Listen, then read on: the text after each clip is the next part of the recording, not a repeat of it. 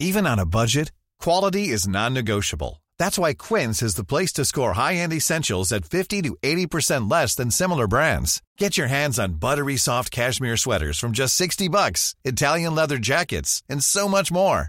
And the best part about Quince, they exclusively partner with factories committed to safe, ethical, and responsible manufacturing. Elevate your style without the elevated price tag with Quince. Go to quince.com slash upgrade for free shipping and 365-day returns. Il est 14h, soyez les bienvenus sur CNews. Je suis ravie de démarrer cette nouvelle semaine en votre compagnie. Au sommaire aujourd'hui de notre émission, une heure et demie de débat et d'actualité. Pourquoi ce qui pourrait être une fête de victoire sportive dégénère en affrontement et dégradation? Les images de ce week-end après la qualification du Maroc pour les demi-finales. Nous serons en ligne avec un journaliste marocain depuis Casablanca.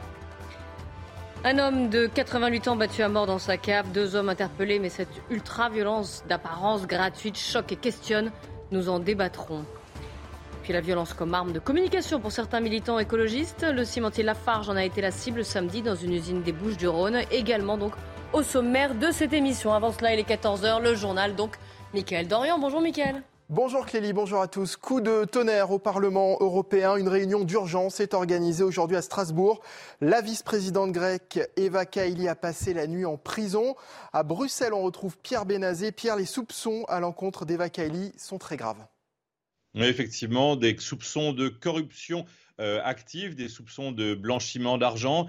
Il y a eu euh, plusieurs perquisitions vendredi à Bruxelles, euh, plusieurs interpellations. À nouveau, vendredi soir, euh, de nouvelles vagues d'interpellations. Sur les six personnes interpellées, quatre ont été euh, écrouées et inculpées. Euh, parmi les personnes inquiétées figurent essentiellement des, membres de la famille socialiste. la vice-présidente grecque du Parlement européen, vous l'avez dit, Eva Kaili, une des 14 vice-présidents du Parlement. Elle était vice-présidente depuis janvier dernier. On l'a vu s'exprimer à la tribune du Parlement européen pour affirmer que le Qatar avait fait euh, beaucoup de progrès en matière euh, de protection euh, des travailleurs, par exemple, des soupçons donc de corruption active. Il y aurait aussi une question de flagrant délit qui empêcherait l'immunité parlementaire de s'exercer. Des sacs d'argent liquide pour plusieurs centaines de milliers d'euros auraient été retrouvés dans l'un des domiciles perquisitionnés par la police belge vendredi. Merci Pierre. Gérald Darmanin appelle à la vigilance devant les lieux de culte face au niveau de menaces terroristes. Le ministre de l'Intérieur envoyé des consignes aux préfets pour sécuriser les fêtes chrétiennes et juives de cette fin d'année. J'ai demandé aux policiers et gendarmes une vigilance particulière et une présence à pied renforcée devant les lieux de culte, a indiqué le ministre sur Twitter. Le procès de l'attentat de la promenade des Anglais à Nice se termine aujourd'hui après plus de trois mois d'audience et avant le verdict attendu demain. La Cour d'assises spéciale de Paris a donné la parole ce matin aux sept accusés présents. Le récit sur place de notre journaliste police-justice Noémie Schulz. Le premier à prendre la parole, Ramzi Arefa, était renvoyé devant la cour d'assises spéciale pour association de malfaiteurs terroristes pour avoir fourni une arme à Mohamed Lawesh Boulel. Au terme des trois mois de procès, le parquet antiterroriste a requis la semaine dernière une peine lourde à son encontre, 15 ans de prison, tout en demandant à ce que le caractère terroriste ne soit pas retenu le concernant car il ne pouvait pas avoir conscience de la radicalisation du tueur. Ce matin, Ramzi Arefa a d'abord voulu parler aux partis civils. Je leur adresse tout mon courage, tous mes de bonheur. Quant à moi, je l'ai dit, je suis coupable d'avoir vendu une arme sans avoir réfléchi. Ça fait plus de six ans que je n'arrête pas d'y penser. J'espère que vous l'avez entendu. Un autre accusé, renvoyé lui euh, aussi pour association de malfaiteurs terroristes, n'a pas souhaité prendre la parole. Le troisième, Mohamed Grayeb, a réaffirmé son innocence. Je ne suis pas un terroriste. Les autres accusés, renvoyés essentiellement pour des questions de trafic d'armes, ont tous eu un mot pour les parties civiles. Un seul a présenté ses excuses. Ils ont également dit leur confiance en la justice française. La Cour d'assises spéciale s'est retirée pour délibérer dans un lieu tenu secret. Le verdict sera rendu demain en fin de journée. Et puis football pour terminer, J-2 avant la demi-finale France-Maroc en Coupe du Monde au Qatar, un match spécial pour le sélectionneur de l'équipe marocaine Walid Regragui, né en France et plus exactement en banlieue parisienne à Corbeil-Essonne. Nous nous sommes rendus dans le quartier où il a grandi auprès de ceux qui le connaissent. Le reportage est signé Pierre Emco et Thibaut Marcheteau. Un coach qui a d'ores et déjà marqué l'histoire du football africain. Walid Regragui, 47 ans, est le sélectionneur du Maroc qui va tenter de se hisser en finale de la Coupe du Monde. Un match à la saveur particulière puisque c'est ici, à Corbeil-Essonne, qu'il a grandi. Dans le bar du quartier, des amis d'enfance se rappellent de lui. On a joué au foot ensemble, on a vécu ensemble, on, est, on a presque le même âge. Ça fait longtemps qu'on ne s'est pas vu, mais bon, comme c'est un copain d'enfance, euh, je le souhaite tout, le bonheur hein, pour le reste, hein, pour l'avenir. Pour les autres, la fierté de voir un corbeil essonnois à ce niveau de la compétition suscite l'admiration. Bah, c'est sympa pour lui, un, gars qui vient de mon conseil, là, c'est bien. Arrivant en demi-finale, euh, d'où ils viennent les mecs, c'est bien. Même s'il n'aurait pas été du coin, bah, on est derrière lui. Mais en plus qu'il est du coin, bah, ça peut être que magnifique pour lui. Hein. De toute façon, c'est une belle histoire qu'il est en train de créer là. Si beaucoup avouent être surpris par les exploits du sélectionneur marocain, tous espèrent voir les Bleus l'emporter mercredi prochain. les Bleus voilà pour l'actualité et c'est à vous Clélie Mathias pour la belle équipe. Et on va en parler de ce France-Maroc. Merci beaucoup Mickaël, on se retrouve à 15h. J'ai le plaisir d'accueillir Yvan Rioufol. Bonjour. Et avec vous Jean-Claude Dacier. Donc Bonjour. duo, duel, euh, on verra d'ailleurs sur certains sujets. Sais pas. Duel, c'est un, grand mot. Ah, on ne sait pas, hein, dit Yvan. On ne sait pas, on ne sait pas. Euh, vous avez passé votre samedi devant la télé, euh, Jean-Claude? Tout ce match? Hein, Presque. Hein. frais. euh, justement, France-Maroc, vous avez tous vu les images de ce week-end de ce qui s'était passé après notamment la qualification du Maroc. On va se projeter sur mercredi. Vous savez que les matchs entre les Bleus et donc les Lions de l'Atlas, comme on les appelle, s'annoncent bouillants à tous les niveaux, déjà sportivement bien sûr, mais pas que. Alors, comment est-ce qu'on va faire pour sécuriser? Quels sont les enjeux? On fait le point avant d'en parler. Valentine Leboeuf, Nicolas Vinclair. Plus de 1200 policiers et gendarmes étaient mobilisés dans la capitale pour les quarts de finale. La rencontre France-Maroc mercredi s'annonce explosive, mais selon les syndicats de police, il y a suffisamment de forces de l'ordre pour sécuriser les lieux de rassemblement.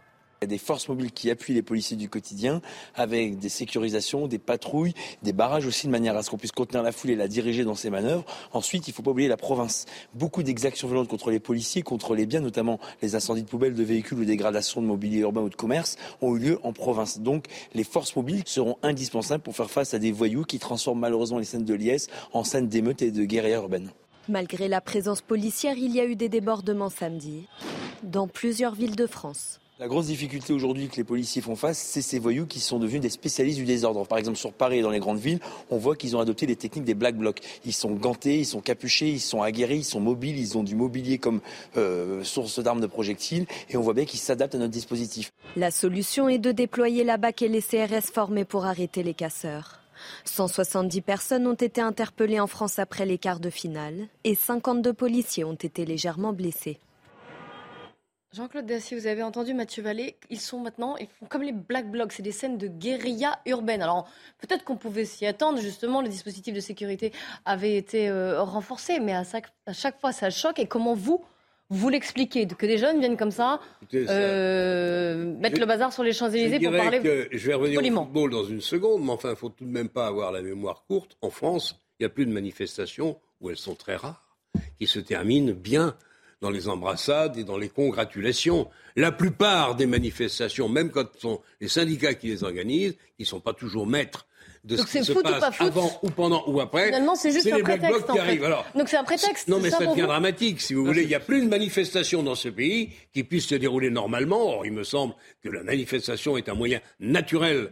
Mais là, c'est même pas une manifestation, c'est une scène de joie en plus, c'est pour fêter une, on qualification. pas de quoi il s'agit. Si vous voulez, ce qui est terrible dans le match de, de mercredi, c'est que quoi qu'il advienne, quel qu'en soit le résultat, nous risquons d'avoir des incidents. Ce ne sera pas toujours. Bon, si la France gagne, il y aura un mécontentement probable qui va s'exprimer du côté des supporters marocains les plus engagés, les plus durs, ceux notamment, comme on vient de le dire ici, qui se déguisent, qui se mettent la cagoule, etc., et qui viennent armés. Ceux-là vont avoir un prétexte idéal pour venir casser les vitrines sur les Champs-Élysées ou ailleurs.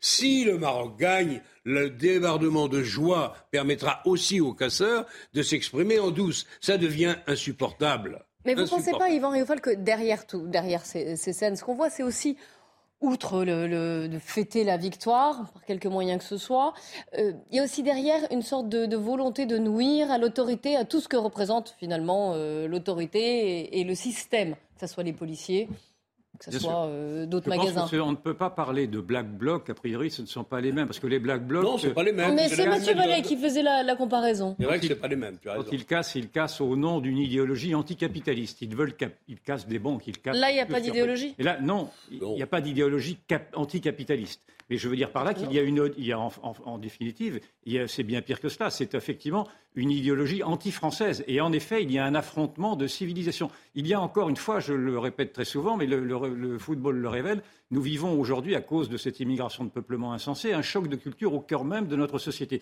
Et nous n'avons pas été préparés à, d'abord à nommer ceci, cette séparation, cette contre-société. Il y a une partie de cette immigration qui ne s'intègre plus cette immigration arabo-musulmane, pour être encore plus clair, qui ne s'intègre plus et qui voit même la France comme étant une, une, autorité détestable, et alors que ceux-ci sont français pour la majorité d'entre eux, on y reviendra, ce sont des franco-marocains qui, euh, qui bien souvent non seulement arborent des drapeaux simplement marocains et non pas simplement français, même quand la France gagne, mais également pour une partie d'entre eux viennent assaillir dans des, dans des, dans des, dans des rituels d'affrontement ou d'intifada qui viennent assaillir ce qui représente la République. En l'occurrence, sur les Champs-Élysées, c'était des policiers, mais ça peut, être, ça peut être des pompiers, ça peut être n'importe quoi. Et donc, c'est un rituel qui existe depuis maintenant 20 ans.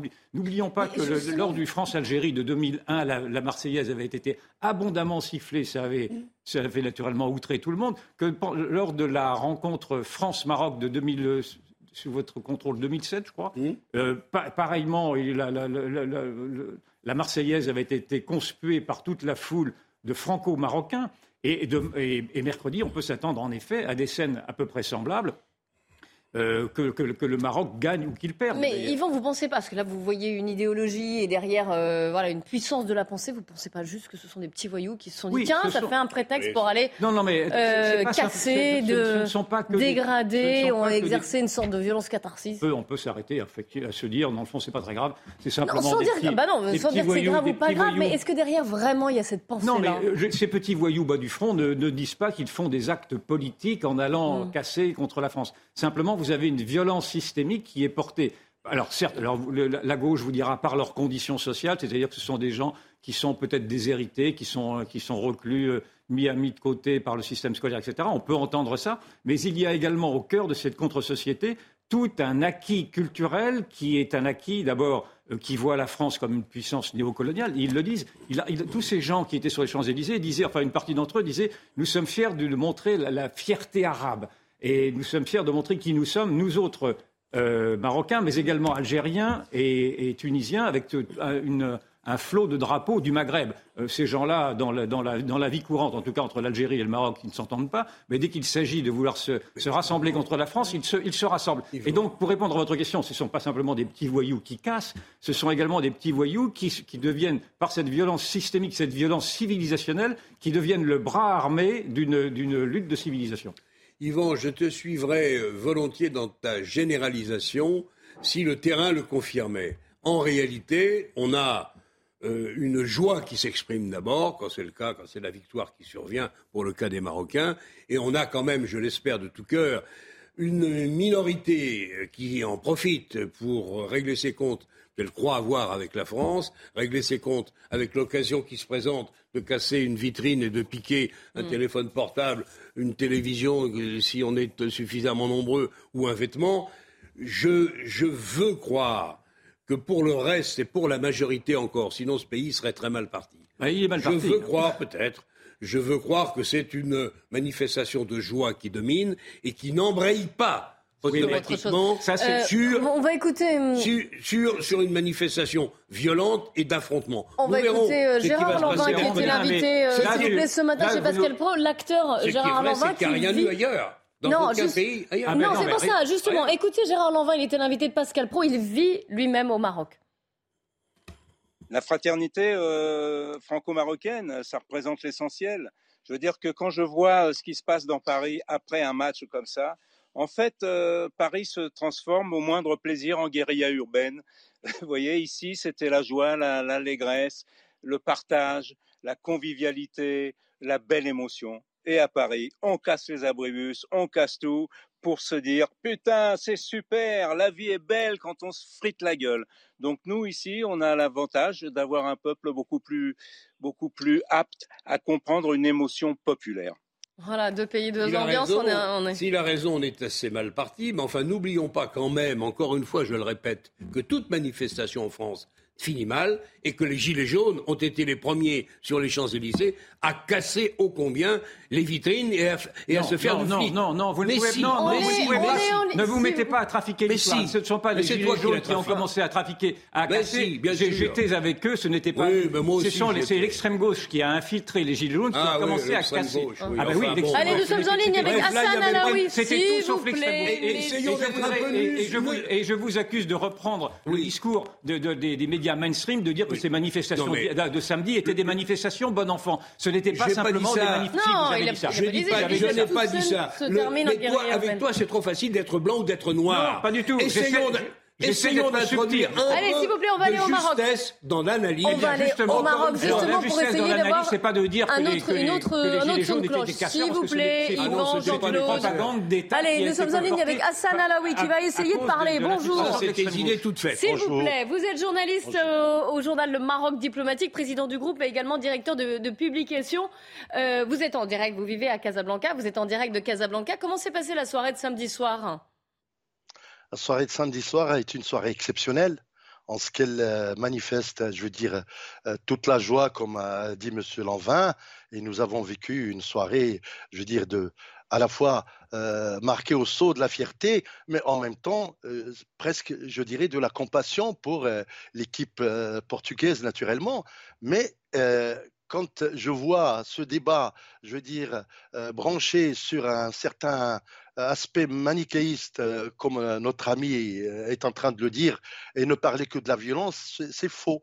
C'est faux parce que de toute façon, on ne peut pas caricaturer une réalité sociale et sociologique à une manifestation de, du pour ou du contre parce qu'une équipe a gagné et l'autre a, perdu. Ce n'est pas ça du tout la réalité. Mais comment sont perçus les incidents en France? Quand vous avez vu les images des Champs-Élysées, qui s'est passé? madame, Nous les condamnons de toute façon toute façon, c'est une condamnation unanime des violences qui ont eu lieu à la fois à Bruxelles et à Paris et partout ailleurs où il y a eu de la casse. Parce que on a oui, et, comment vous expliquez justement cette différence? Pourquoi au Maroc, euh, et Gérard Lanvin le disait, et vous nous le disiez, vous confirmez, il y a eu, il y a eu très peu finalement euh, d'incidents, en tout cas pas du ressort de ce qui s'est passé à Bruxelles ou à Paris samedi soir. Comment vous expliquez cette différence? Pourquoi il y a des problèmes euh, à Paris et à Bruxelles? Pourquoi au Maroc, lors de la victoire, il n'y en a pas eu? Ah, tout simplement parce que c'est un problème de la police ah française et belge. Tout simplement, ce n'est pas aux Marocains d'assumer, si vous voulez, euh, les faits, les faits graves ou les saccages d'une communauté qui vit en territoire français ou en territoire belge, n'est-ce pas? Nous, on, manifeste la joie avec évidemment le, partage, avec euh, euh, la compréhension, un savoir-faire, si vous voulez, de respecter le, le entre guillemets le vaincu n'est-ce pas Et, de, donner en fait une dimension joyeuse, euh, fêtarde à la limite, si vous voulez, à un événement qui n'est en réalité que sportif. Mais, ce n'est quand même pas. Je n'ai pas compris pourquoi ce serait la faute de la police euh, s'il y a eu euh, des abribus incendiés, des vitrines caillassées ou des affrontements avec les forces de l'ordre. manifestation savent qu'ils ne risquent rien. Un problème d'encadrement, madame, tout simplement. Vous savez, c'est la police marocaine qui, surveille, je veux eh dire, à la sécurité à Qatar quand même. Vous le savez, ça? Mmh. C'est la police marocaine qui est là, présente dans les stades à Qatar et tout, et qui assure, si vous voulez, un minimum d'ordre de, et de respect n'est-ce pas? Et on ne lâche pas quant à, faire ce débat-là que j'écoute, euh, une espèce de, j'allais dire, euh, ça me rappelle les philosophes Huntington qui opposaient les civilisations et les cultures. Et c'est faux tout ça. Ce n'est que le football, madame, et c'est le respect euh, que nous devons donc à la fois aux pays organisateurs et aux pays comme la France qui vont jouer donc mercredi prochain. Et tout simplement ça, c'est ce qui est absolument, ce qui compte pour nous, c'est qu'il n'y a pas de violence et de caricature. Hassan Alaoui, vous restez avec nous. Hein. Je vais donner la parole euh, en plateau. Je voudrais également vous faire écouter la maire du 8e arrondissement de Paris. C'est euh, la maire des Champs-Élysées, finalement. Elle était l'invitée dans la matinale. Écoutez ce qu'elle dit. On ne doit pas accepter que ces personnes-là viennent pour casser. Elles ne viennent que pour casser. Tout le monde a peur d'une guerre, d'une guérilla et d'une guerre civile parce que c'est quand même le Maroc et la France, et vous connaissez les sentiments donc euh, des uns et des autres. Et on ne voudrait pas que les Champs-Élysées soient transformés en, euh, champs de, bataille. Apparemment, ce sont les jeunes Alors qu'est-ce qu'ils risquent exactement? Pas grand-chose. Ben voilà. Donc euh, ils vont ils vont recommencer. Maintenant, il faut empêcher ces personnes-là d'arriver sur les Champs-Élysées et, créer une guérilla urbaine que craignent beaucoup beaucoup donc que ce soit les Français ou les mmh. touristes. Hein. Son expression est très forte, hein, le cas de guérilla urbaine et au-delà de ça même de guerre civile. Vous pensez quand même que c'est approprié? Je voudrais d'abord répondre à mon confrère marocain qu'il n'y a aucun manichéisme dans ce que je décris. Lui, il voit ça du Maroc et j'ai bien entendu, et je suis d'accord avec lui pour dire que naturellement la foule marocaine était paisible, la foule marocaine était bon enfant et la foule marocaine n'a manifesté aucune hostilité à la France. le débat ne, se pose pas au Maroc, le débat se pose aujourd'hui en France. Et il se pose en France euh, face à une. Ou en Belgique d'ailleurs. Euh. Ou en Belgique, bien entendu, ou aux Pays-Bas. Euh, face à des pays qui sont confrontés aujourd'hui à une, immigration de peuplement telle qu'en certaines parties de, de territoire, aujourd'hui, vous avez des contre-sociétés et vous avez des échecs patents de la société multiculturelle, de la société d'intégration qui n'intègre plus. Et ce que l'on voit là, à moins qu'un journaliste décide de ne plus voir ce qu'il voit, ce sont ces affrontements qui sont des affrontements presque civilisationnels alors, je, n'ai jamais dit que, l'ensemble de la foule, je n'ai jamais dit que l'ensemble de la foule des 20 000 personnes partageait ce, goût pour en découdre, mais je dis déjà que cette foule-là voulait apparaître dans son identité à travers des drapeaux qui n'étaient que des drapeaux maghrébins, alors que la France avait également gagné, il aurait pu y avoir des drapeaux français. Et je dis qu'en effet, mais ça, que la guerre civile, j'ai écrit un livre il y a dix ans qui s'appelait La guerre civile qui vient. Donc si vous me mettez sur ce sujet-là, je, peux, je suis intarissable, mais je peux vous dire qu'en effet, ce sont des répétitions générales d'une guerre civile. Et d'ailleurs, euh, si j'avais un témoin à appeler à la barre, ce serait M. Pierre Brochant, le, patron, l'ancien patron de la DGSE, qui, dans le Figaro de la semaine dernière, a dit que l'immigration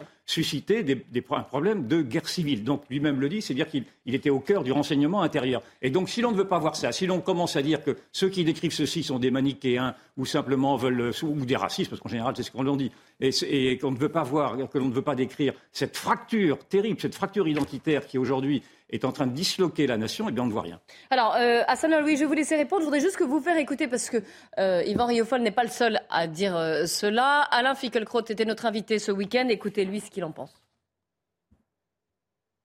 Aujourd'hui, des supporters qui, non contents de célébrer la victoire de leur pays d'origine, se doivent de euh, taper, de détruire, de saccager tout ce qui bouge et de, de s'acharner aussi sur, euh, sur les policiers. C'est une preuve supplémentaire que la francophobie est un sentiment de plus en plus répandu en France. Nous ne sommes pas à l'abri d'une bonne surprise, mais j'ai toutes les raisons de m'inquiéter. Hassan Alaoui, vous avez entendu euh, Alain Finkielkraut parler de francophobie. Vous pensez que c'est ça, ce qu'il y a derrière ces incidents? Non, moi je conteste, je conteste pardon, ce, terme parce que tout simplement ça nous renvoie, si vous voulez, à une transposition dangereuse du débat qui glisse vers un petit peu les principes et vers l'idéologie, vers la politique et, bien entendu tout ce qu'on peut imaginer comme euh, sortie de ces gens pour euh, euh, se réjouir des victoires, etc., etc., de quelques casses, etc., ça ne remplace pas, si vous voulez, la, vraie conception et, les valeurs. Et on ne peut pas transposer ce débat et, j'allais dire, l'idéologiser en quelque sorte, tout simplement, le ramener à un débat franco-français maintenant, parce que c'est ça, hein, sur l'immigration, sur les quartiers dangereux, etc., etc. Il y a évidemment ce sont des cas isolés à la limite, n'est-ce pas Des cas, ça arrive. Et les, j'allais dire, le mouvement, euh, comment dirais-je, des Gilets jaunes, c'est quand même, c'était extraordinaire pendant des semaines et des semaines et des semaines. Et ça n'a pas suscité autant, si vous voulez, de, de, de, de, j'allais dire, de critiques philosophiques. Parce que l'on transpose. il y a des débats quand même. Hein. Et le débat, bien sûr, grâce à vous d'ailleurs.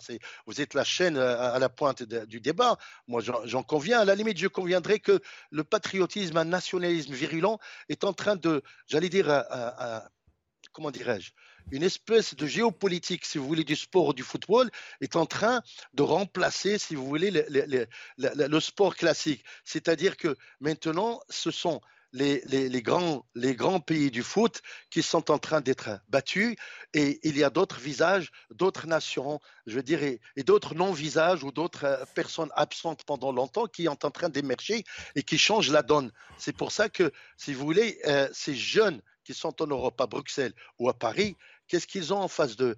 Euh, Ils n'ont que, euh, évidemment, ils sont, la plupart ce sont des chômeurs, la plupart ce sont des, des je dirais pas des, euh, des, des, voyous, mais à la limite, mmh. si vous voulez, des révoltés, mmh. des révoltés qui sont et qui n'ont pas d'autres, si vous voulez, d'autres issues et d'autres d'autres volontés que d'aller contester un petit peu l'ordre. Il reste quelques, quelques, minutes. Je voudrais vous faire écouter une autre, une autre analyse. C'est celle de Stéphane Séjourné, le secrétaire général de Renaissance. Écoutez-le moi, je, vois déjà les débats sur euh, CNews, sur euh, ces chaînes-là. Pendant une semaine, on va nous dire, on va nous expliquer qu'il va y avoir euh, de la conflictualité. Écoutez, c'est du sport. dans le sport, il y a du patriotisme et c'est bien normal, puisqu'on défend notre équipe nationale. On a des communautés marocaines qui sont importantes en France. moi, j'espère que les choses vont bien se passer. Et si on commence à expliquer de toute façon, par définition, que ça va mal se passer, je pense qu'on est dans un espèce de, fuite en avant et euh, c'est autoréalisateur. Donc euh, moi, je, vous dis les choses. Je pense qu'il faut apaiser euh, ce débat, éviter que les, uns et les autres instrumentalisent ce débat. On en fait trop nous, les médias? Écoutez, moi, je pense qu'on ne peut pas tout mélanger. Le débat identitaire, on en a parlé ici et je suis prêt à en reparler demain. Pour le moment, ce qui me préoccupe, c'est un problème de maintien de l'ordre. C'est inacceptable que la France soit le seul pays où une victoire ou une défaite de tel ou tel pays qui est représenté sur le territoire français finisse mm. par aboutir aux manifestations qu'on voit, on s'affronte aux flics et on casse les vitrines. C'est inacceptable. Pourquoi il ne s'est rien passé, à votre avis, euh, euh, au Maroc? Parce que les polices marocaines, elles ne rigolent pas. et, la justice, et la justice, marocaine, pas davantage. J'ai terminé. J'ai terminé. J'ai terminé. Je dis qu'il serait peut-être temps, néanmoins, que les policiers qui arrêtent combien? Plusieurs dizaines de, manifestants interpellés hier. Eh prenons, des nouvelles de ce qui va leur arriver. Je prends Paris à rien. Moi, je trouve que le scandale aujourd'hui, c'est de faire tout faire en sorte pour occulter ce qui se passe. Je, trouve que ce que j'entends de mon confrère marocain est tout à fait affligeant, mais c'est un discours que l'on entend dans, toutes les, dans tous les médias mainstream aujourd'hui, de dire qu'il ne se passe rien, que ce que l'on voit n'est pas ce que l'on voit. Aujourd'hui, il y a une faillite du vivre ensemble et ceci nous pète à la figure. Je vais vous redonner la parole à Sanalawi pour, euh, pour conclure avant que nous passions à la pub. Moi, je pense que le sport euh, est international. Les victoires ou les défaites sont, je dirais même, individuelles. Aujourd'hui, nous sommes dans cette euh, problématique, n'est-ce pas, ce postulat, et il faut arrêter le problème, si vous voulez, de la casse à Paris ou à Bruxelles ou à, ou à Amsterdam ou quelque part ailleurs. C'est un problème de la justice et de la police locale. C'est-à-dire, en fait, la police française et la police belge qui sont on a bien compris les premières. C'est une faillite de l'intégration. merci beaucoup. merci Hassan Alaoui, merci monsieur d'avoir été en, direct euh, avec nous euh, aujourd'hui pour parler de cette, de cette euh, victoire du Maroc. Et donc le, Maroc qui retrouve la France en demi-finale, ça sera mercredi. Et nous on se retrouve dans quelques avons un problème de maintien de l'ordre. Oui, mais nous on se retrouve dans quelques instants et le maintien de l'ordre, là c'est moi qui lance la pub. Donc à tout de suite. Et on parlera, on parlera à la fois du, masque, est-ce qu'il faut le rendre obligatoire Et nous reviendrons euh, aussi sur cet atroce euh, drame, sur cet homme de 88 ans qui a été retrouvé mort, roué de coups, dans sa cave. Deux hommes ont été interpellés. On y reviendra. C'est News, il est 14h30, le Flash Info avec Mathieu Devez. Dans les Ardennes, un homme de 82 ans a été mis en examen et placé en détention provisoire après avoir tué son voisin de 21 ans. Selon l'octogénaire, le jeune homme consommait régulièrement du cannabis et de l'alcool, un comportement jugé anxiogène pour le voisinage. L'enquête a été confiée à la police judiciaire de Reims. Brigitte Macron reçoit à l'Elysée Olena Zelenska, la première dame ukrainienne. C'est sa première visite en France depuis le début de la guerre en Ukraine en février dernier. Les deux femmes vont notamment se rendre dans une école parisienne qui accueille des réfugiés. Une conférence de soutien à l'Ukraine est également prévue demain à Paris. Enfin, un nouveau symbole de la sortie de la stratégie zéro Covid en Chine. Le pays met fin à sa principale application de traçage des déplacements. Elle se basait sur le signal téléphonique et permettait à ses utilisateurs de montrer les lieux dans lesquels ils étaient durant les sept derniers jours. Le débat qui reprend avec Jean-Claude Dessier et Yvan Riofol. On va revenir sur ces, euh, ces, événements, cet octogénaire, cet homme de 88 ans qui est décédé. Euh, il a été euh, retrouvé, enfin en tout cas, il, a, il aurait été tabassé. Il est décédé quatre jours plus tard. Tout ça s'est passé en région parisienne. Le motif exact de l'agression reste trouble. On en sait en, revanche un peu plus sur euh, le profil des deux hommes interpellés. Deux frères ont été mis en cause dans le décès de l'octogénaire à Beson. Ils sont tous les deux de nationalité française. Le plus jeune est le principal suspect. Le sang de la victime a été retrouvé sur ses baskets et il est passé aux aveux. Il s'appelle Hichem, il a 30 ans, il est bien connu des services de police pour de multiples vols, violences, menaces et refus d'obtempérer. Il a été mis en examen et placé en détention provisoire. Son frère Mohamed, lui, est âgé de 33 ans. Il est également connu des services de police pour des faits similaires à ceux de son frère. Il a été interpellé, mais son état psychiatrique n'a pas été jugé compatible avec la garde à vue. Il a donc été hospitalisé. L'octogénaire est décédé dans la nuit de vendredi à samedi à l'hôpital d'Argenteuil. Le motif exact de l'agression n'a pas été révélé. Et je voudrais vous faire écouter le témoignage d'un ancien policier euh, de Beson, la ville donc, euh, de cet octogénaire. Sur les suspects, il les connaît bien. Écoutez. pour ma part, c'est des personnes que j'ai déjà interpellées euh, facilement une cinquantaine de fois, entre 50 et 200 fois, je ne vais pas vous mentir. Avec ces deux-là, ça se passait extrêmement mal. Extrêmement mal. Tout le temps, ça finissait au sol en bagarre, c'était des menaces de mort. Moi, je les ai déjà vus se taper la tête contre, contre les murs pour ensuite porter plainte contre nous en disant qu'on les avait frappés. En tant qu'homme, je suis consterné. En tant que policier, je suis abattu. c'est des personnes qui auraient dû déjà être à l'écart de la société pour protéger euh, la population. Et c'est des personnes qui ont recommencé, qui ont récidivé, qui récidivent récidivent récidivent récidivent. Et je suis désolé pour ce qui est arrivé. Il y a une faille dans le système. Il y a une faille. Elle vient pas de nous. Nous sommes en ligne avec euh, Michael Dequin, qui est secrétaire départemental unité SGP 92. Bonjour, merci d'être en ligne avec nous. Votre euh, collègue qui travaillait à Beson et qui nous l'a dit, hein, a bien connu ces deux hommes qui ont été interpellés, mais ça sur le dos, en fait, ce qui s'est passé sur le dos de la justice avec ces problèmes de récidive, c'est aussi votre, votre analyse? Bah, le, constat est, cinglant hein, euh, et c'est le constat malheureusement auquel euh, mes, collègues euh, du terrain sont confrontés quotidiennement. C'est des interpellations d'individus, une dizaine, une vingtaine, là on, évoque une cinquantaine de fois. et en fait on retrouve ces gens qui peuvent continuer à agir sur la voie publique, à faire des choses complètement illégales et à arriver à, des situations comme on a connu, des situations dramatiques hein, où un homme a perdu la vie. Ces actes d'une violence mais totalement gratuite, enfin à moins qu'il y ait un mobile, euh, mais pour l'instant on ne le connaît pas. Est-ce que vous en avez vu déjà euh, avant? Est-ce que vous avez l'impression, en tout cas, qu'il y en a comme ça de plus en plus, bah, les, faits divers hein, et un fait divers en chasse un autre euh, et l'actualité euh, nous le montre euh, quasi quotidiennement. En fait, on a un fait dramatique qu'on vient de vivre ce week-end et puis dans quelques jours on va en avoir un autre et à chaque fois on fait plus ou moins le même constat. J'ai entendu la mère de, de Beson réagir sur, ce, sur cet événement et, moi je me pose des questions parce que c'est des choses comme je le dis qui se répètent malheureusement, qui, font des victimes.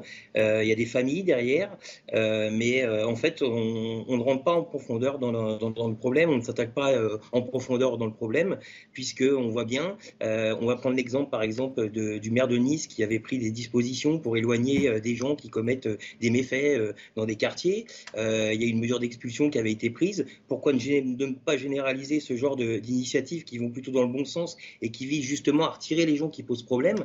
Parce que ben, on le voit bien, en fait, ça c'est une personne qui était très largement connue de nos services, du quartier. On savait très bien que cette personne là et ces personnes-là n'étaient pas des gens euh, euh, bonnes, enfin des, personnes bonnes, et en fait on se retrouve justement avec ces gens qui finissent par commettre un drame parce que, encore une fois, auparavant, euh, bah, on a l'impression que bah, tout ce qu'ils ont commis, c'est resté comme ça, sans, sanction digne de ce nom. On ne prend pas assez de mesures, si, je vous entends bien. Vous avez mentionné la mère de, de Beson, elle était l'invitée de CNews. Écoutez-la. Viendra le temps aussi où il va falloir aussi qu'on passe euh, à l'étape suivante pour dire comment on gère pour que ça ne se reproduise plus. Et aussi, un point sur lequel j'insiste, il y a beaucoup de gens comme moi qui œuvrent matin, midi et soir. Et parce que notre objectif, excusez-moi, je suis un peu émue, mais notre objectif, c'est que notre société se porte mieux.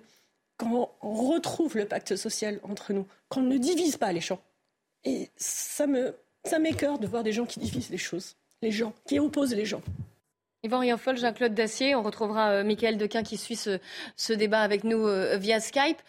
Là, on a vu l'émotion de la mère de Beson et, et euh, Michael Dequin y faisait référence aussi. Vous pensez qu'au-delà de l'émotion, aucune mesure n'est prise pour empêcher des individus qui sont connus, hein, euh, de justement, pour reprendre l'expression de la mère, euh, rompre ou faire du mal à notre pacte social? Parler qu'en termes généraux, parce que je ne connais pas dans le détail cette affaire-là, mais c'est profondément scandaleux, au moins à deux titres. D'abord parce que les responsables de la mort de, ce, vieil homme ne sont pas simplement ces deux voyous-là, mais c'est l'État qui a failli. C'est-à-dire que l'État est aussi co-responsable, dans le fond, de son sort. C'est terrible. Et c'est ce sentiment d'abandon qui habite maintenant une partie de la population vient de là. C'est que maintenant, beaucoup de gens vulnérables, beaucoup de gens les plus, les plus faibles sont à la merci des voyous. Deuxième, le deuxième scandale, c'est, je l'ai vu apparaître à travers normalement des positions dites de, progressistes qui s'insurgent que l'on donne les prénoms des deux tueurs c'est vrai que jusqu'alors, on ne donnait pas les prénoms, ou alors on, les, on les faisait s'appeler Jean ou Jacques, il n'y a, a, pas si longtemps que ça. Donc pour montrer malgré tout de quelle, communauté ils appartiennent. Et on prend prétexte de ceci pour dire que c'est instrumentalisé par l'extrême droite qui, désignerait ainsi des minorités qui seraient des minorités à excuser par leurs conditions sociales. Donc on retombe à chaque fois dans cette culture de l'excuse qui devient absolument insupportable et qui empêche effectivement d'avoir à répondre à ces violences. Et puis la, la troisième, le troisième scandale, parce que si j'ai bien compris les éléments, ces éléments-là, ce sont donc deux frères qui étaient connus mhm. de la police et, et, qui, malgré tout, avaient droit à un logement social. Et, je me pose, pose, la question de savoir pourquoi est-ce que l'on donne encore un logement social à des gens donc, qui, qui, ont acquis, qui ont accumulé plus de 50 fois des délits et, des, et des, qui, qui, qui, fait bien comprendre quel est le profil de ces gens-là. Donc je ne vois pas pourquoi la solidarité nationale, parce qu'un logement social, ça fait partie d'une solidarité nationale avec les loyers oui, pourquoi c'est un logement social peut bénéficier à des gens qui, qui conchit, la, pardon de parler ainsi, mais qui conchit la solidarité nationale. Jean-Claude Dacier. Bon, moi je suis d'accord, c'est intolérable. Enfin, vous imaginez ce pauvre homme, quel âge? 81 ans, 82 ans, 88 ans? Qui descend, j'imagine, assez péniblement à la cave pour chercher dans sa cave je ne sais quel objet, qui rencontre cet individu qui doit être dans un état, je n'en sais rien, on va attendre en effet d'avoir les détails de l'enquête, mais vous tuez quelqu'un parce qu'il y a une réflexion qui ne plaît pas à l'un ou à l'autre. On ne sait même pas, et ça se trouve, il n'y a pas eu de, de, réflexion. Et vous, tuez, et vous tuez le malheureux qui descend. Ou ce type est fou allié. Qu'est-ce qu'il fait en liberté dans son trou à rat euh, d'immeuble euh, HLM Ou euh, c'est une espèce de personnage qui est absolument incontrôlable, qui a déjà deux, été, hein, si on en croit les policiers, oui, arrêté des dizaines de fois et qui est toujours là. Alors il a effectivement sans doute un logement social avec sa famille, il a peut-être un travail, j'en doute un peu, mais attendons un peu de savoir comment l'enquête va progresser, est-ce qu'elle va nous apprendre. Mais comment voulez-vous qu'on qu progresse sur le chemin de, même pas de l'intégration ou de l'assimilation, quand on est confronté, c'est presque tous les jours, disons toutes les semaines, soyons raisonnables, mais c'est presque tous les, jours, tous les jours, à ce type de fait divers qui montre quoi? Qui montre qu'on n'a plus les moyens de mettre ces individus-là hors d'état de nuire. Il n'y a pas d'autre chemin. Je ne veux pas m'acharner euh, sur ces types d'individus, mais il n'a rien à faire dans le circuit social et traditionnel d'un pays comme le nôtre. Donc il doit être et, et, et, mis à l'écart parce qu'il est fou, ou il doit être en prison parce qu'il est dangereux pour la société. Mmh. Personne ne fait rien. Manque de moyens, manque de volonté, manque tout ce qu'on voudra. L'État français, dans toute sa faiblesse, est représenté une fois encore par ce type de faits divers. Moi, je suis là de dire toujours un peu la même chose parce que euh, on a le sentiment que le pays ne progresse pas et qu'on est toujours dans ce sentiment diffus d'insécurité vanté par notre garde des Sceaux. C'est sans doute nous qui inventons ce genre de faits divers. Il se produit, hélas, quasiment toutes les semaines. Comment voulez-vous que les Français euh, se sentent vivre dans un État qui, se, qui est respecté, qui fait ce qu'il qu faut pour essayer de lutter avec les moyens nécessaires contre ce type de situation insupportable. Oui. Moi, je suis euh, là et effondré à la fois. Michael Dequin, euh, vous êtes normalement toujours en ligne avec, euh, avec nous. Les, Yvan Rioufol et Jean-Claude Dacier ont mis en cause les défaillances de l'État. Vous êtes sur la même ligne bah, comme, mon collègue vous l'a expliqué, hein, euh, il, y est confronté, il est sur le terrain tous les jours. Euh, oui, euh, quand vous ramenez 50 fois une personne pour différents types de faits qui sont condamnables, euh, on est en droit de s'interroger sur euh, en fait le, système euh, tel qu'il est mis en place. Est-ce qu'il est toujours à la hauteur des violences auxquelles notre pays est actuellement confronté? Est-ce qu'il répond réellement aux problèmes qui sont tous les jours mis en avant et qui génèrent des drames comme on a connu ce week-end? C'est une mm. question qui est tout à fait légitime et, je pense qu'elle est, enfin, même elle est fondée puisque en fait on, voit, on le voit bien. la police fait son travail, la police œuvre au quotidien pour essayer d'assurer un minimum de sécurité dans ce pays, et sauf que derrière, euh, on a un système qui ne suit plus, qui est complètement dépassé. Alors ce système, il n'est pas compliqué. Quand je pointais tout à l'heure, c'était pas pour le faire le procès d'une personne. Hein. Je, je, me, je, me, je, comprends tout à fait la, le, désarroi et, et, la tristesse du maire de Beson. Mais à côté de ça, quand elle fait le constat de dire euh, il faut que les choses changent, il faut que. Mais combien de fois on a entendu cette phrase? Oui, il n'y a pas d'actes qui suivent, c'est ça. De la part d'élus locaux? Vous dénoncez, vous dites qu'il c'est bien, c'est bien beau les paroles, mais où sont les actes et où sont les sur le terrain ce qui change réellement C'est ça. Il y a les condamnations, il y a les condamnations après les drames, et en fait, qu'est-ce qui se passe après? Quelles décisions on prend Quelles mesures on prend pour éviter que tout ça ne se reproduise pas? Et, nous, en première ligne, tous les jours, mes collègues sont confrontés à ce genre de situation, et tous les jours, bah, ils se posent cette question. Qu'attend-on pour enfin prendre le problème à bras le corps et faire en sorte que ce genre de situation ne se reproduise plus? Merci beaucoup d'avoir été euh, en ligne avec nous, Michael Dequin. Euh, autre sujet au passage, je ne sais pas si vous avez vu les images d'Emmanuel Macron aujourd'hui et celles d'Emmanuel Macron il y a une semaine à Véron, le 8 décembre et aujourd'hui. Vous allez voir que sur euh, certaines images, il a un masque. Ah. Sur d'autres images, notamment celle de ce matin, il serre la main de tout le monde, au Conseil national de résistance, de la résistance, de la refondation. oui, mais en même temps, il est le lapsus, il, est, c'est là où il a gagné. Il est facile, voilà, exactement. Il est facile à faire. Le, voilà, tout sourire à serrer la main. On me dit qu'il a eu du, gel hydroalcoolique. Hein. Visiblement, on a eu des images, mais et sans masque, alors que la semaine dernière, autre ambiance, là, Emmanuel Macron était, donc vous le voyez, c'était euh, dans la Vienne, il était masqué, gel aussi. Attention, on prend des mesures de prudence et de précaution. Pourquoi je vous montre ces images? Vous savez que là, l'épidémie de Covid repart, qu'il y a en parallèle la grippe, plus alors ça touche les plus petits, mais euh, la bronchiolite. Bref, les hôpitaux sont saturés, débordés. Les médecins et le personnel soignant le font savoir aussi. La question se pose, est-ce qu'il faut de nouveau rendre le masque obligatoire. Alors on a posé la question, c'est un sondage Odoxa pour le Figaro. Vous allez voir qu'une grande majorité des Français pensent qu'il faut le rendre obligatoire. 76% dans les transports publics même. Et en général, est-ce qu'il faut le remettre? Oui, à voilà, 58 Jean-Claude Dacier, est-ce qu'on fait, est-ce qu'on fait preuve d'incohérence comme le chef de l'État ou est-ce que vous pensez qu'il faudrait trancher la question et le rendre obligatoire là pour la période? Le président de la République est fidèle à ce qui est en train de devenir peut-être une légende. Il est une fois avec le masque et une autre fois sans le masque. Et puis que les autres se débrouillent et fassent le choix qui leur paraît le meilleur. C'est le macronisme dans son essence, c'est-à-dire qu'une fois je te vois, une fois je suis de cette, de cette tendance à quand même développer les moyens de, précaution pour éviter que, la pandémie euh, ou que l'épidémie euh, se, répande ou se, développe, ou euh, on considère qu'on peut encore circuler normalement sans, le masque. Il faudrait peut-être qu'on se décide à choisir une politique vis-à-vis notamment des transports en commun. Moi, je m'interroge sur l'utilité et l'efficacité qu'il y aurait à rendre dans les transports en commun, où il y a quand même une forte concentration de voyageurs de, décider du, port obligatoire du masque. Euh, je ne suis pas sûr que le président de la République sache absolument euh, ce qu'il conviendrait de faire. Pour le moment, euh, bon.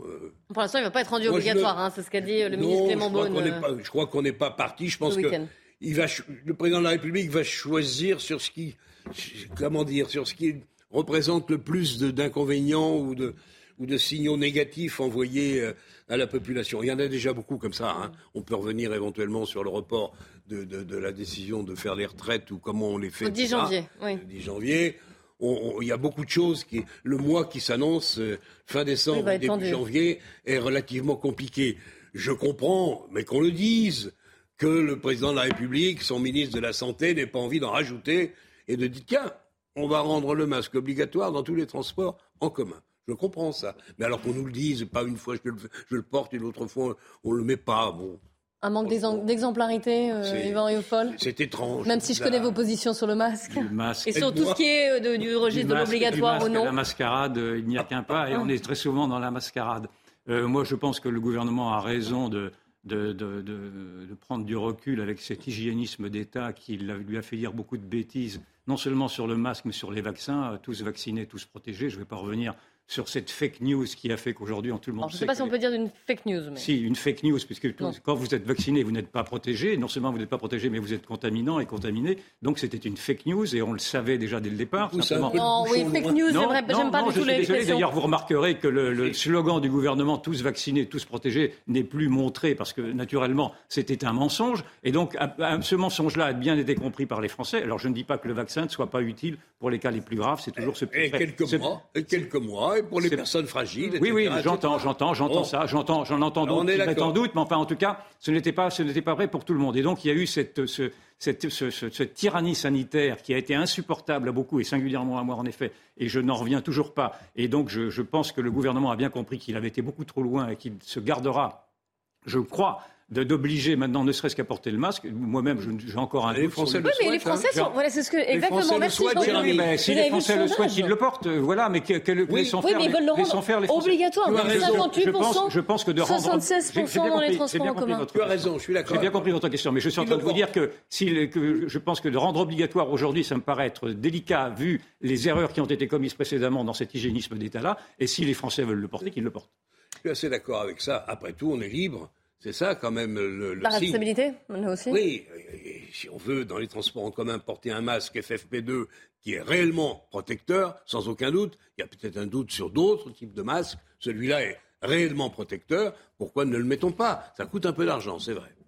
Allez, autre, autre débat, autre euh, grand débat d'ailleurs, celui sur la loi asile et immigration qui va être euh, discuté au Parlement dans les, au début de l'année prochaine. Didier Lesky, qui est le directeur général de l'Office immigration et intégration, était l'invité ce matin de la, matinale.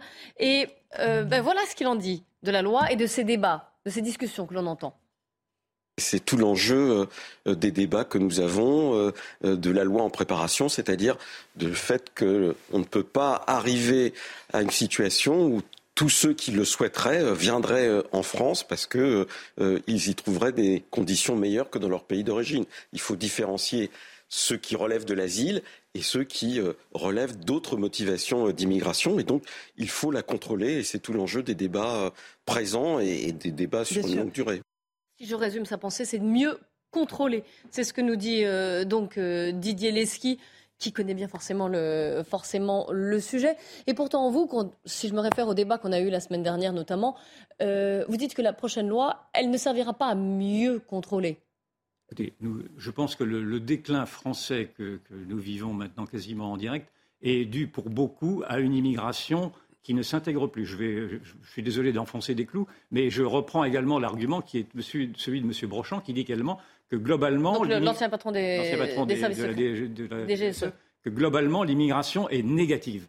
C'est-à-dire qu'aujourd'hui, elle, pose, plus de problèmes que de solutions. Et donc, il faut, de mon point de vue, bien sûr, mais c'est un débat qui est ouvert, il faut stopper, en tout cas, avoir un moratoire pour cette immigration de peuplement, afin de, de nous laisser les respirer un peu et de laisser le temps, peut-être, si c'est possible, d'intégrer tous ces peuples, parce que ce ne sont pas des individus aujourd'hui qui arrivent aujourd'hui, ce sont des peuples, vu la masse et vu la rapidité d'intervention de, la, de la des flux migratoires, il y a près de 500 000 personnes qui rentrent chaque année, légalement ou illégalement. Vous vous rendez compte 500 000 personnes depuis maintenant des années. Et donc, on ne peut plus, euh, sauf à, admettre, alors dans ce cas-là, que nous sommes une société ouverte, sans frontières, mais donc sans État, sans nation, sans territoire, et dans une société diluée, on peut, et vous avez beaucoup de progressistes qui, défendent cette idée au nom de leur universalisme, du mondialisme, etc. On peut entendre ça, c'est un débat. Je trouve que c'est un débat fou. Moi, je m'accorde, je m'accroche plutôt en effet à des, à des, enracinements des identités, des frontières, des nations.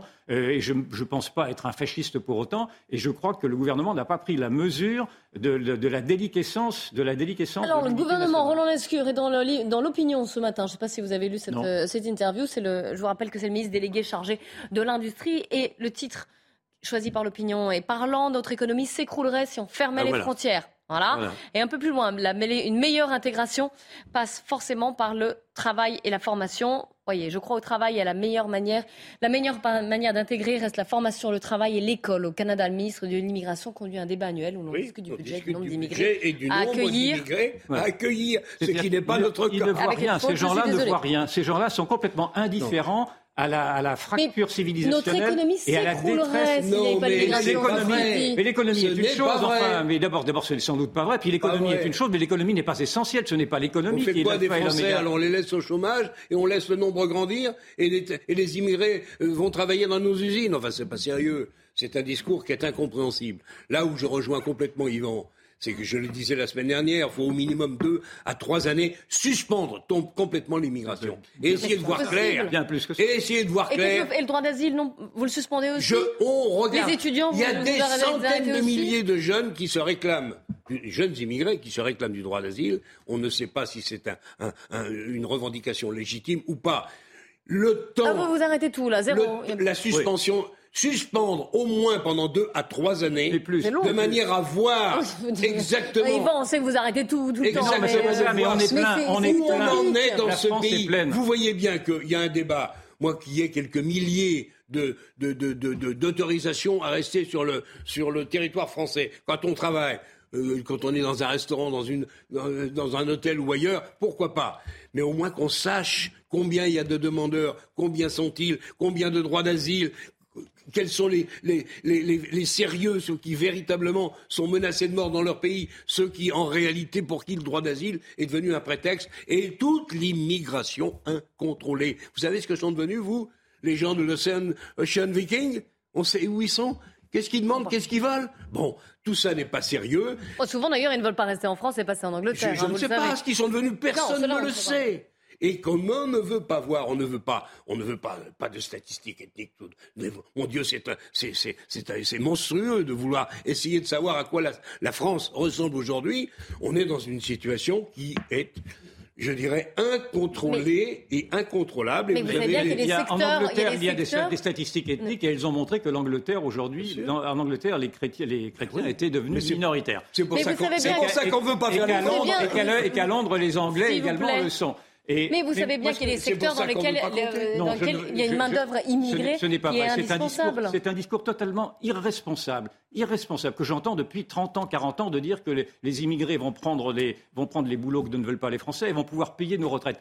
Continuons ainsi, et ce ne sera pas 500 000 personnes, ce sera un million de personnes qui viendront chaque année. et à, la fin du siècle, je vous donne rendez-vous. Enfin, vos petits-enfants, vos enfants et vos petits-enfants ne reconnaîtront pas du tout la France que vous avez connue et que j'ai connue. Déjà, j'ai du mal à reconnaître la France que j'ai connue. Eh bien, et alors, on peut s'en satisfaire et on peut le déplorer. Moi, je le déplore parce que je trouve qu'on avait beaucoup, on avait le génie français tenait précisément à cette préservation qu'il y avait quand même d'une culture et d'une civilisation. Et aujourd'hui, tout est mis à l'encan au prétexte que vous avez des imbéciles qui vous disent que l'économie commanderait que l'on s'ouvre à la terre entière. Je trouve que c'est une folie furieuse. Non, elle s'écroulerait si on fermait les frontières. Oui, elle s'écroulerait. Oui, j'entends bien. Oui, ben, j'ai bien entendu ça. C'est et, on a 3 millions et demi de chômeurs. je, vous, je, vous, je vous dis que c'est faux. Je vous dis que c'est un raisonnement qui ne va pas, qui ne, qui ne va pas plus loin que le bout du nez, et que ce sont des, les bêtises des élites. Encore une fois, je ne vais pas reprendre l'expression qui a été celle de Julien, qui me paraissait très intelligente, la bêtise des gens intelligents. On est en plein dedans. Mais c'est terrifiant, parce qu'un ministre de l'industrie euh, qui connaît la situation, quand même, encore une fois, que l'on régularise la situation d'un certain nombre de travailleurs immigrés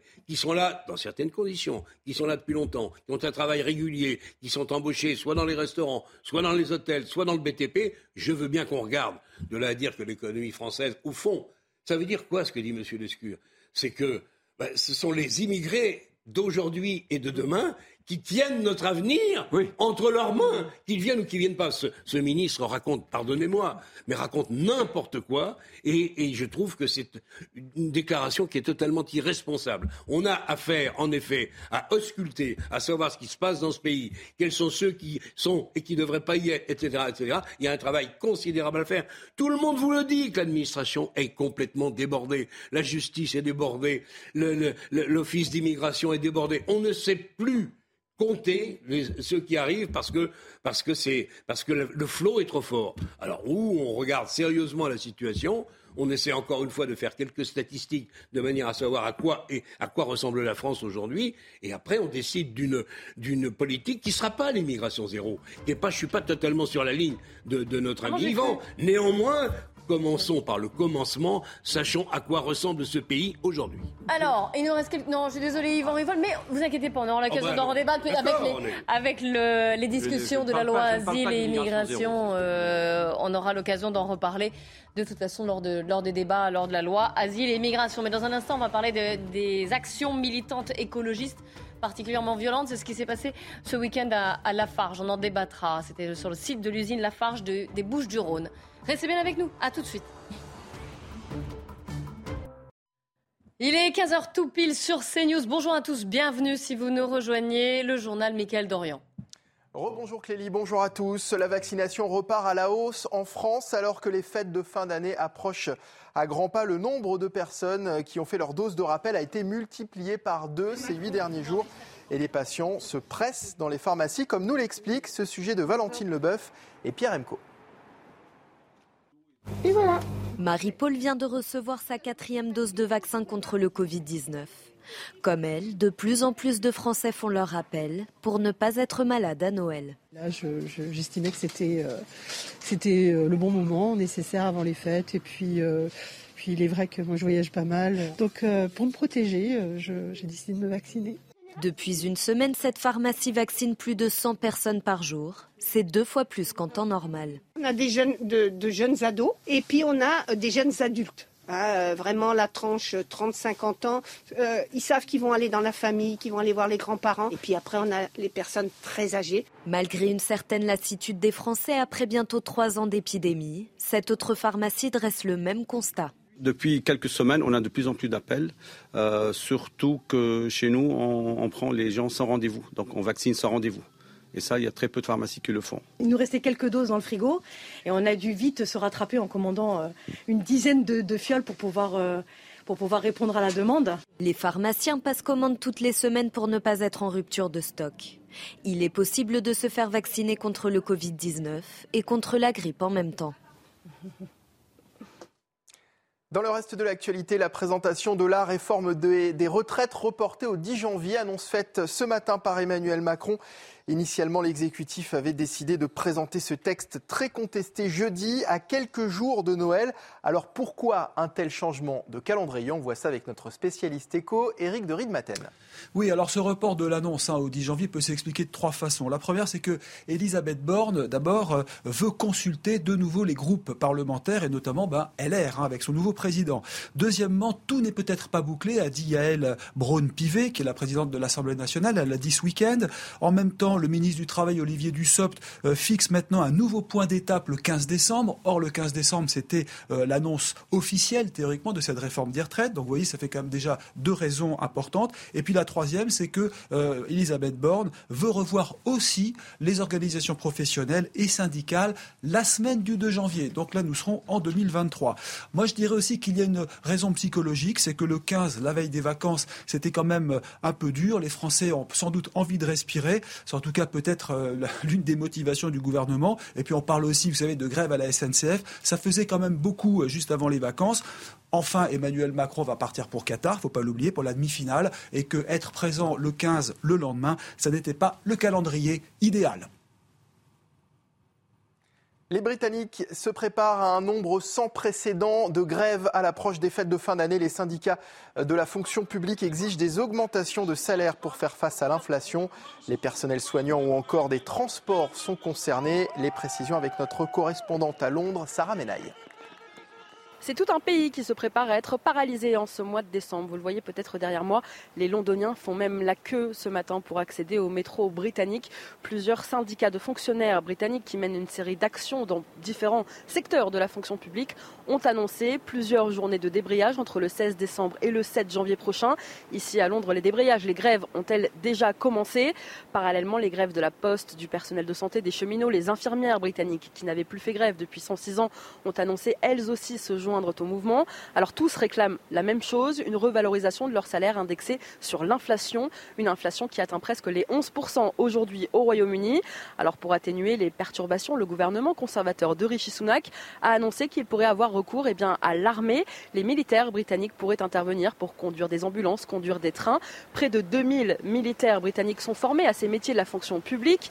Grève annoncée aussi aux aéroports d'Heathrow et de Gatwick, ici à Londres, avec les bagagistes qui comptent bien débrayer, et notamment pendant la difficile période de Noël. Les conditions climatiques, comme vous le voyez derrière moi, n'arrangent pas non plus la situation. Et les Britanniques eh s'apprêtent à vivre un mois de décembre très compliqué.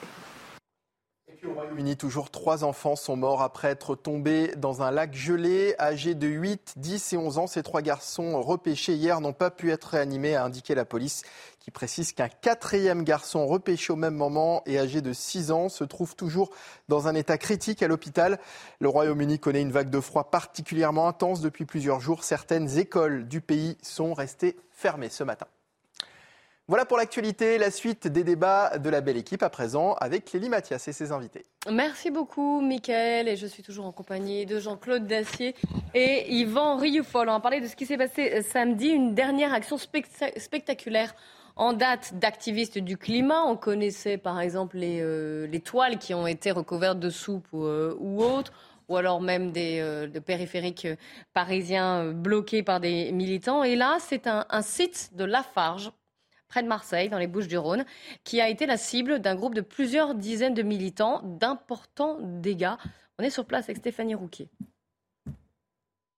L'usine Lafarge est encore à l'arrêt aujourd'hui. Les 200 salariés sont présents sur site pour aider à la remise en fonction car les dégâts sont considérables. Des barrières ont été coupées, des câbles et installations électriques sectionnés, de gros véhicules industriels incendiés. Les dégâts sont en cours d'estimation. Parallèlement, les gendarmes sont encore sur place pour mener la suite de l'enquête. Il faut savoir que Lafarge a porté plainte hier. Alors le porte-parole national dépêché sur place nous a expliqué que l'attaque a été très rapide violente et au même moment, une centaine de salariés et leurs enfants étaient réunis à l'entrée du site pour la fête traditionnelle de fin d'année.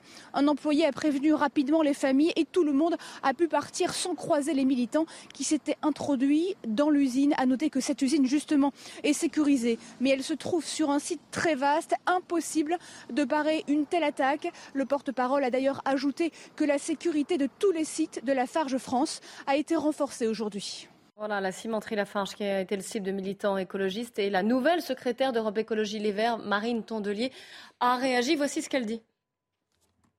Il faut comprendre pourquoi à un moment la société est en train de craquer. C'est plus possible que 63 milliardaires français aient un patrimoine qui euh, émet plus de CO2 que la moitié de la population. Et tant que ça, ça durera, il ne faudra pas s'étonner que certains euh, se radicalisent et ne comprennent plus la logique de ce monde-là. Donc moi, en fait, j'entends pour les actions radicales quand on parle des jets de soupe sur, des tableaux, sur la vitre qui protège les tableaux, quand on parle de jeunes qui bloquent le périphérique. En fait, tant que cette jeunesse-là ne sera pas entendue, parce qu'on va débattre des retraites là, mais les retraites, on n'arrivera jamais à l'âge de la retraite si euh, on ne s'occupe pas du climat. Si les problèmes écologiques ne sont pas pris en compte, la violence augmentera de fait. Yvan Rieffol, Jean-Claude Dacier, elle est en train de justifier cette violence parce qu'elle est oui, parce que parce qu'elle estime que cette que le, le, climat, les problèmes, le réchauffement climatique n'est pas pris en compte par les politiques. Non, le monde est injuste. c'est parce qu'elle dit. Elle dit que ce sont parce que c'est parce que les riches, ce sont les riches qui sont les responsables. Non, elle, elle, applique vraiment un raisonnement, vraiment le vieux raisonnement marxiste oh. du, du, fait que ce sont les riches qui doivent à, nouveau être accusés de tout, y compris du réchauffement climatique. On est vraiment dans. Avec dans... cadeaux. Oh, oui, c'est le paquet cadeau. On est dans l'idéologie pure, on est dans le fanatisme, on est dans l'enfermement intellectuel. Et là, ce que l'on voit apparaître, c'est un fascisme vert. Ce sont, des ce sont les Khmer, des verts, ce sont des, opérations de sabotage qui sont maintenant constitutives de ce, qu'est cette idéologie verte. J'ai beaucoup de respect pour les écologistes, encore une fois. Tout le monde doit, devrait être écologiste, mais cet écologisme de la lutte des classes est un écologisme fou. Et cet écologisme-là est un, est un écologisme qui a saboté doit-on le rappeler encore une fois, et je vais le rappeler, tout notre parc nucléaire depuis 20 ans. Ce sont eux qui nous ont mis dans cette mouise épouvantable qui va faire que nous allons manquer d'électricité cet hiver. Et ce sont eux qui continuent encore à saboter. Il y avoir des coupures. Et, euh, oui, oui, des coupures, oui, bien sûr. Ce sont eux qui sabotent encore aujourd'hui avec des, des, des, processus de violence qui sont intolérables. Qui, qui sont-ils pour décider à la place des autres, de la place des gouvernements, à la place du peuple Mais justement, ils disent qu'on ne les entend pas. On n'entend pas qu'il faut faire quelque chose contre le climat et, qu'il n'y a que la violence. on ne parle que de cela. On n'a peut-être pas envie de les entendre. Il faudrait qu'il n'y a que la violence qui peut. Mais nous sommes en nous sommes en Mais oui, mais c'est bien c'est bien le raisonnement des fascistes. Excusez-moi. Quand vous refusez, quand vous refusez les processus démocratiques, quand vous n'arrivez pas à convaincre par la démocratie, vous essayez de convaincre par la violence. C'est ce qu'ils font aujourd'hui. Et, moi, mon, désarroi, c'est de voir que les, les gouvernements en place, et singulièrement celui-ci, continuent à se prosterner contre ces vers-là qui, nous, qui encore une fois se trompe du depuis le départ et continue à nous tromper, puisque maintenant, on va, à cause d'eux, nous allons interdire les, les villes à, des, à, la classe moyenne avec les voitures polluantes, etc.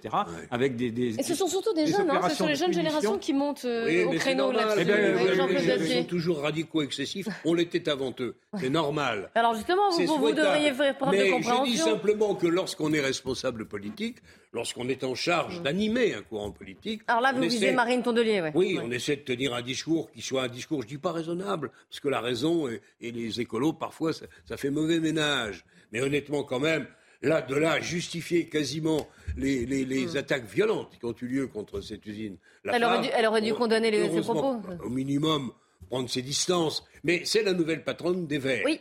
Et une fois de plus, ont choisi la radicalité. Formidable. Ils avaient Sandrine Rousseau déjà c'est trop tôt sans doute, je ne sais pas ce qu'ils ont. Les magouilles euh, au sein du Parti écologiste sont indéchiffrables. Donc laissons Sandrine Rousseau là où elle est, mais elle parle quand même beaucoup dans les médias. Et nous avons maintenant Madame Tonnelier. Euh, je n'en doute pas que l'on va voir souvent tenir ce genre de discours. Elle veut changer de société. Pour quelle société vraiment, on ne sait pas trop. Mais, elle veut changer. Ce, qui, définissait l'extrême droite, chez ceux qui voient de l'extrême droite partout, c'était le recours à la violence. Ça fait bien longtemps que la droite d'aujourd'hui a renoncé euh, à la violence, enfin la droite radicale, la droite extrême si vous voulez. En revanche, vous voyez bien qu'à l'extrême gauche, c'est une violence qui est maintenant revendiquée et personne ne s'offusque. moi, je, voudrais bien que tous ceux qui crient à l'extrême droite dès qu'il y a euh, un discours qui est déplaisant ou qui leur déplaît euh, pourraient dire la même chose de cette extrême gauche qui est en train de, saccager la démocratie et de saccager tout ce qui ne, tout ce qui ne plaît pas à leurs présupposés. Je trouve ça très dangereux. Parce que sans la violence, on ne peut rien obtenir. Ça ouvre la porte mm. à, tous les, à, toutes les initiatives et Regardez, ils sont arrivés à une centaine l'autre jour. C'est des commandos, c'est des vrais commandos. des vrais commandos qui sont armés, qui ont préparé leur affaire, et ce n'est que le début. Hein. Ce n'est que le début. La violence justifie tout. La violence justifie tout. Et oui, mais on n'a pas fini de rigoler. où sont les indignations Moi, je voudrais que la, je voudrais que la gauche, je... voudrais que la gauche de M. Mélenchon s'indigne, se, se désolidarise. Mais enfin, on pas trop lui en demander quand même. Ouais, je sais bien. Mais une nouvelle direction d'ailleurs. La non, mais que le. Hein.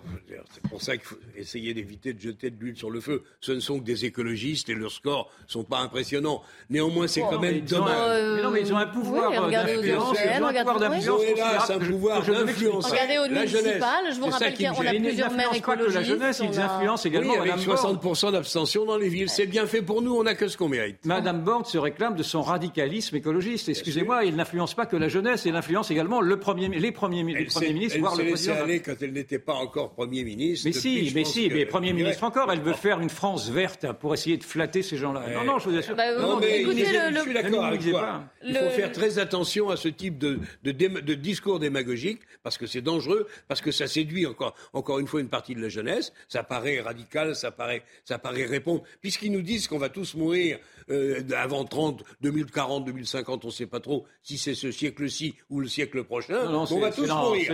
et la Terre va flamber. Bon, ce discours-là, c'est vrai qu'il impressionne les jeunes. Cet été, il vous avez vu les, ah signes du réchauffement climatique. Oh, bah oui, en ce moment, il fait très froid. C'est aussi la fausse du réchauffement climatique, sans doute. Vous connaissez les arguments, vous savez ce qu'il en est. Non, mais c'est pas sérieux, tout ça. Euh, je vous propose d'écouter le directeur de la communication et des affaires publiques de la FAR, justement, après les incidents de ce week-end. Imaginez cette centaine de personnes, certains armés de haches, armés de baramines, rentrer de manière massive par effraction sur le site et saccager systématiquement tout ce qu'ils ont rencontré.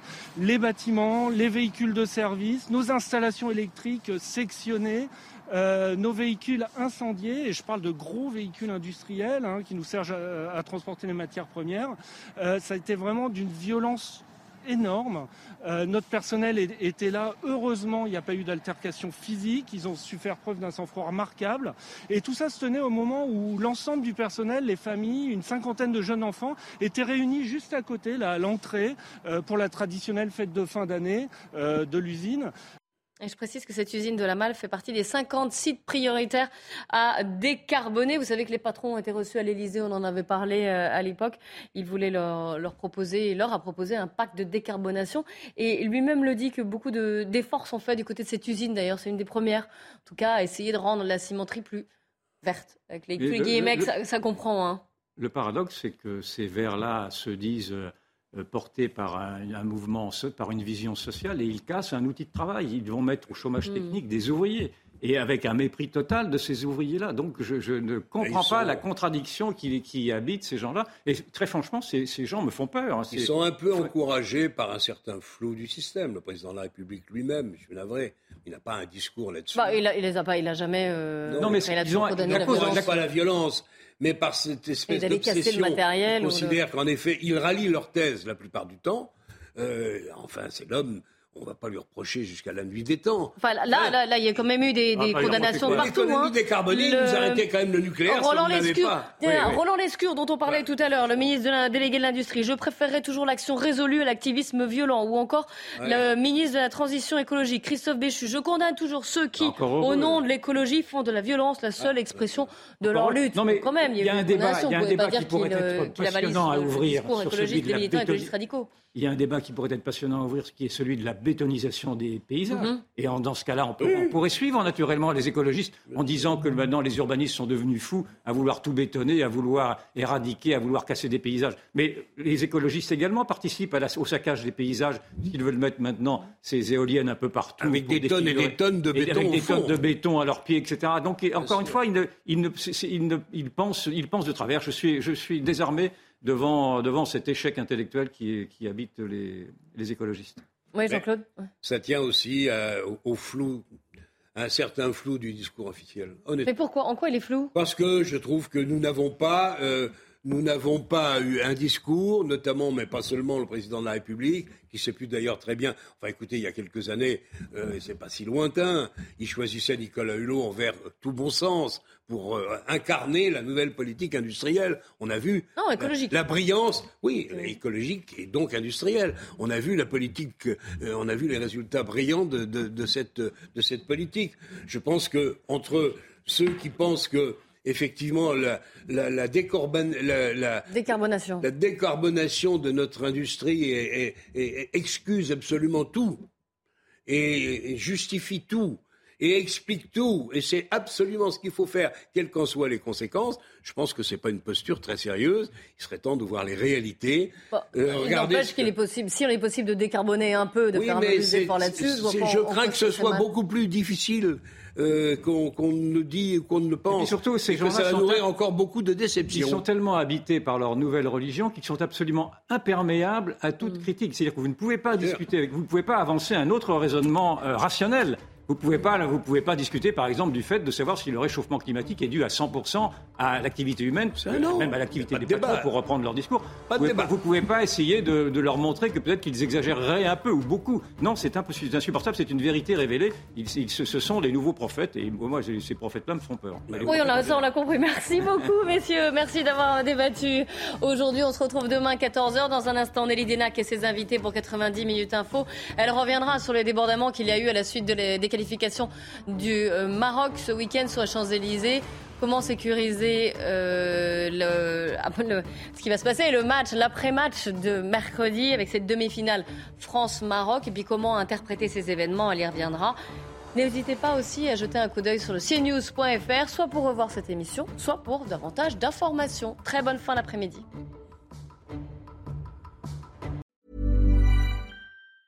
Hey, it's Danny Pellegrino from Everything Iconic.